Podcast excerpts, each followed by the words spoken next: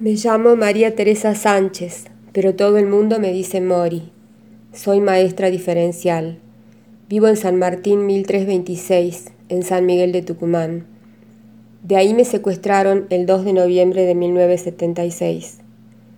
A las 2 de la mañana golpearon la puerta del garage de mi casa. Alguien gritó, Abra la puerta, señora, es la policía.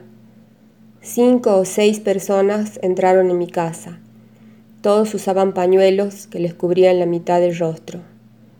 Le ordenaron a mi papá que se tirara boca abajo en un sillón y a mi mamá que se encerrara en el baño mientras les preguntaban por mí llamándome Mori.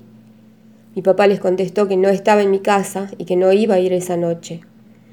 Después los encerraron a los dos en su propia habitación bajo llave, mientras un grupo se iba a las habitaciones de atrás y otros subían a los techos de la casa. Se quedaron ahí toda la noche. Al día siguiente despertaron a la empleada doméstica y le pidieron que les hiciera mate cocido. Alrededor de las 10 de la mañana llegó mi hermana, que vivía a la vuelta. Los policías la hicieron entrar y la encerraron en una habitación.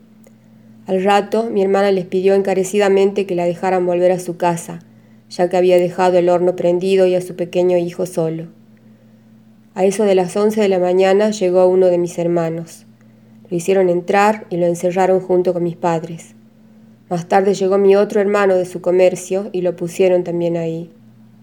Finalmente, a las trece y treinta, llegué yo de la escuela. Al verlos, pegué un grito fuerte. Mis vecinos me escucharon. Los secuestradores se quedaron en mi casa hasta las siete de la tarde. A esa hora se fueron, llevándome con ellos al centro clandestino de detención Arsenal de Tucumán. En junio de 2017 encontraron mis restos en el pozo de Vargas. Memoria, verdad y justicia. Treinta mil somos todos.